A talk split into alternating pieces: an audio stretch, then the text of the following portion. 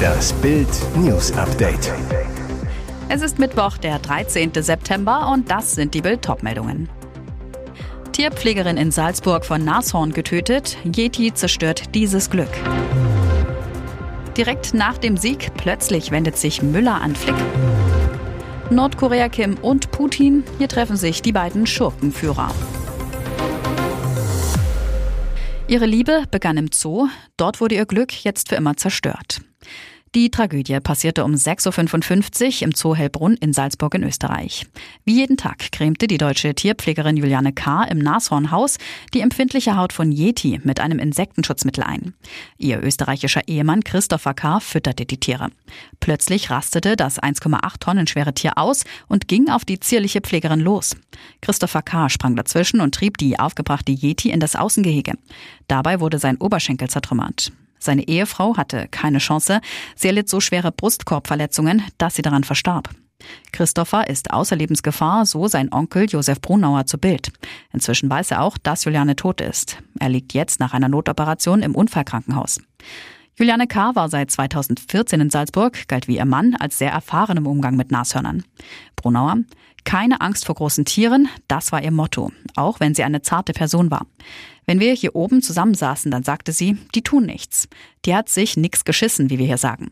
Sie hat immer schon in dem Gehege gearbeitet. Erst am 25. Februar hatte das Paar in Adnit in Österreich geheiratet, hielt zusammen Katzen, Hühner, Hasen, Tauben und Frettchen. Der Onkel, sie haben sich drei Jahre gekannt, lernten sich bei der Arbeit kennen. Der Zoo kann sich nicht erklären, warum das tonnenschwere Tier durchdrehte. Geschäftsführerin Sabine Grebner, es ist unser kooperativstes Nashorn. Die Geschäftsführerin deutete an, dass Yeti als Vertreterin einer gefährdeten Art nicht eingeschläfert wird. Das Tier bleibe bei seinen Artgenossen. Schöne Geste nach dem Länderspiel. Für Bayern-Star Thomas Müller und seine Nationalmannschaftskollegen war das Trainer-Comeback von Rudi Völler gegen Frankreich mehr als ein gelungener Abend. Deutschland gewinnt 2 zu 1. Nach einem Zauberangriff schoss Müller unsere Nationalelf in Mittelstürmermanier 276 Tage vor dem EM-Start früh in Führung. Im Gespräch mit ARD-Moderatorin Lea Wagner analysiert Müller kurz nach dem Abpfiff die Partie, richtet dann aber auch Worte an den am Sonntag freigestellten ehemaligen Bundestrainer Hansi Flick. Müller. Erst einmal will ich mich bei Hansi und seinem Trainerteam bedanken. Es war wirklich für uns auch nicht einfach, diese Negativserie zu ertragen, die wir selbst auch verantworten. Der Abschied unter der Woche war schon eine verrückte Situation und jetzt die letzten drei Tage. Aber auch für Interimstrainer Völler hat der Raumdeuter lobende Worte. Aber gleichzeitig muss ich auch ein Kompliment machen an Rudi, Hannes Wolf und Sandro Wagner, wie sie in der Kurzfristigkeit das Ganze angegangen sind. Am Ende haben wir es heute am Platz gut umgesetzt, waren fleißig und haben uns dann in den richtigen Momenten belohnt. So macht's Spaß, wenn du gegen Frankreich gewinnst. Zum Schluss drückt Müller dann aber auf die Euphoriebremse. Wir haben noch einen langen Weg vor uns. Es war ein kleiner emotionaler Befreiungsschlag. Handschlag der Diktatoren. Nordkoreas Machthaber Kim Jong-un und Wladimir Putin haben am Mittwochmorgen deutscher Zeit am russischen Weltraumbahnhof Vostochny ihren Schurkengipfel gestartet. Ich freue mich, Sie zu sehen, sagte Putin bei der Begrüßung zu Kim, schüttelte ihm dabei lange die Hand. Sie trafen sich in der sibirischen Peripherie, nur 100 Kilometer von der Grenze zu China entfernt. Die beiden Diktatoren besichtigten zuerst eine Soyuz-2 Raketenstartanlage. Nordkorea Kim soll Putin dabei mit Fragen zu den Raketen gelöchert haben, berichtete die Nachrichtenagentur AP. Wenige Stunden zuvor hatte Nordkorea erneut mit einem Waffentest provoziert. Das kommunistische Regime feuerte ballistische Raketen von Pyongyang in Richtung des offenen Meers im Osten. Das meldete Südkoreas Militär. Die Raketen seien jeweils etwa 650 Kilometer weit geflogen. Wollte Nordkorea vor den Gesprächen noch einmal Stärke zeigen? Vermutet wird, dass Kim und Putin über Waffengeschäfte sprechen dürften. Die USA halten es für möglich, dass Putin aus Nordkorea Munitionsnachschub für seinen Angriffskrieg gegen die Ukraine haben will. Viel wurde getuschelt, jetzt ist es endgültig raus. Seit sich Gerda Lewis, die Bachelorette von 2019, vom damaligen Gewinner Ken Rüst trennte, verlief ihr Liebesleben relativ ruhig. Bis vor wenigen Wochen erste Gerüchte um eine Romanze mit Yannick Contales die Runde machten. Warum das skandalös ist? Yannick gewann die erste Staffel von Make Love, Fake Love und damit auch das Herz von Jellis Kurs. Nach einer turbulenten On-Off-Beziehung war im Juni alles aus. Im Trennungsdrama mischte auch Gerda ordentlich mit, warnte Jellis sogar vor Yannick, da eine Freundin von ihr ebenfalls schlechte Erfahrungen mit ihm gemacht haben soll.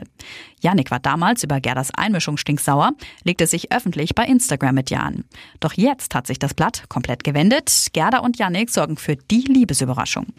Nachdem beide immer wieder kryptische Hinweise in ihren Instagram-Stories gepostet hatten, gibt Gerda jetzt in einer Fragerunde offen zu, ja, Yannick und ich daten uns.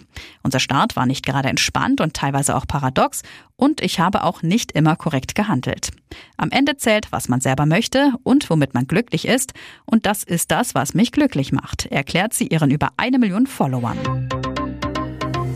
Und jetzt weitere wichtige Meldungen des Tages vom Bild Newsdesk. Dieser Termin stand schon seit über einem Jahr in Angela Merkels Kalender. 50. Abi-Jahrestag Dampferfahrt. 1973 machte die Altkanzlerin mit der Note 1,0 Abitur an der erweiterten Oberschule in Templinen, Brandenburg. Dort traf sich Merkel nun am Wochenende mit ihren ehemaligen Schulkameraden. Verabredet hatten sie sich bereits im April 2022 aus einem traurigen Anlass, der Tod ihres damaligen Klassenlehrers.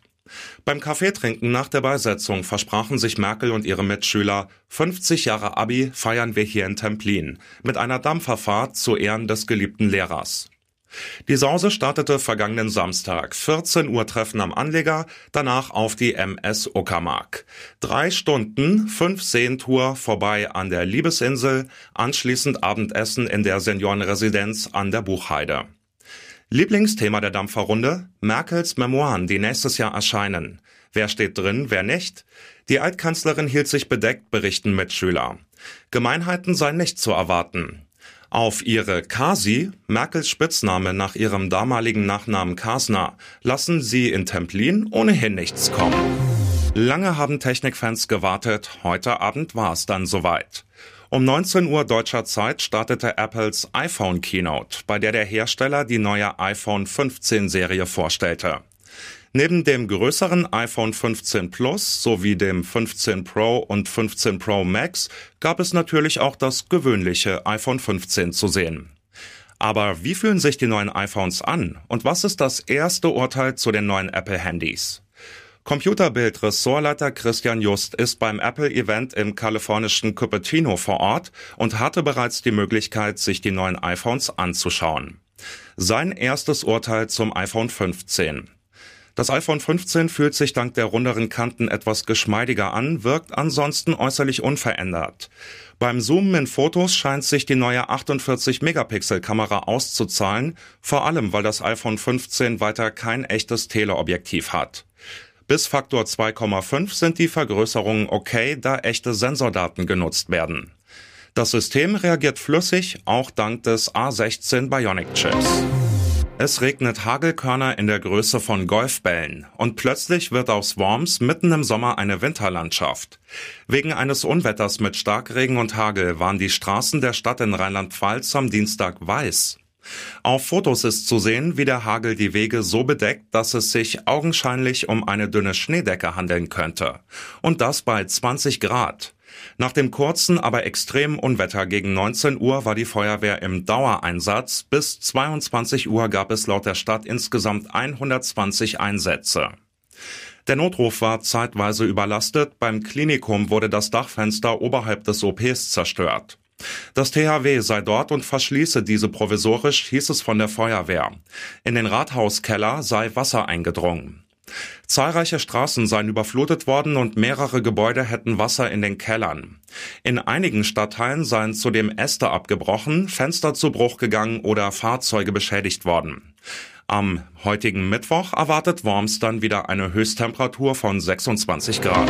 Er war Freund, Kollege und vor allem eines, Eisenbahner mit ganzem Herzen. Nach dem tödlichen Zugunglück von Geseke in NRW sind Trauer und Anteilnahme riesig. In den sozialen Netzwerken rollt eine Beileidswelle von Eisenbahnern aus ganz Deutschland. Am Sonntag um 15.30 Uhr starb der 30-jährige Jonas G. unter einem entgleisten Güterzug voller Zement. Ein Video zeigt ihn Sekunden vor seinem Tod außen an einem Waggon. Da steht die Lok schon in Flammen und der Zug rast viel zu schnell auf ein Wohngebiet zu. Die Ermittlungen, ob ein technischer Defekt das Unglück verursachte und ob Jonas noch verzweifelt versuchte, den Geisterzug zu stoppen, werden noch Wochen in Anspruch nehmen. Währenddessen nimmt sein Umfeld Abschied von dem Lokführer aus Warstein. Wir erinnern uns gerne an die wundervollen Momente mit dir und danken dir für viele unvergessliche Jahre. Deine herzliche Art und deine Hilfsbereitschaft werden sehr fehlen. Deine letzte Zugfahrt kam viel zu früh, schreiben Kollegen und Kolleginnen der Eisenbahner Gewerkschaft Best Big.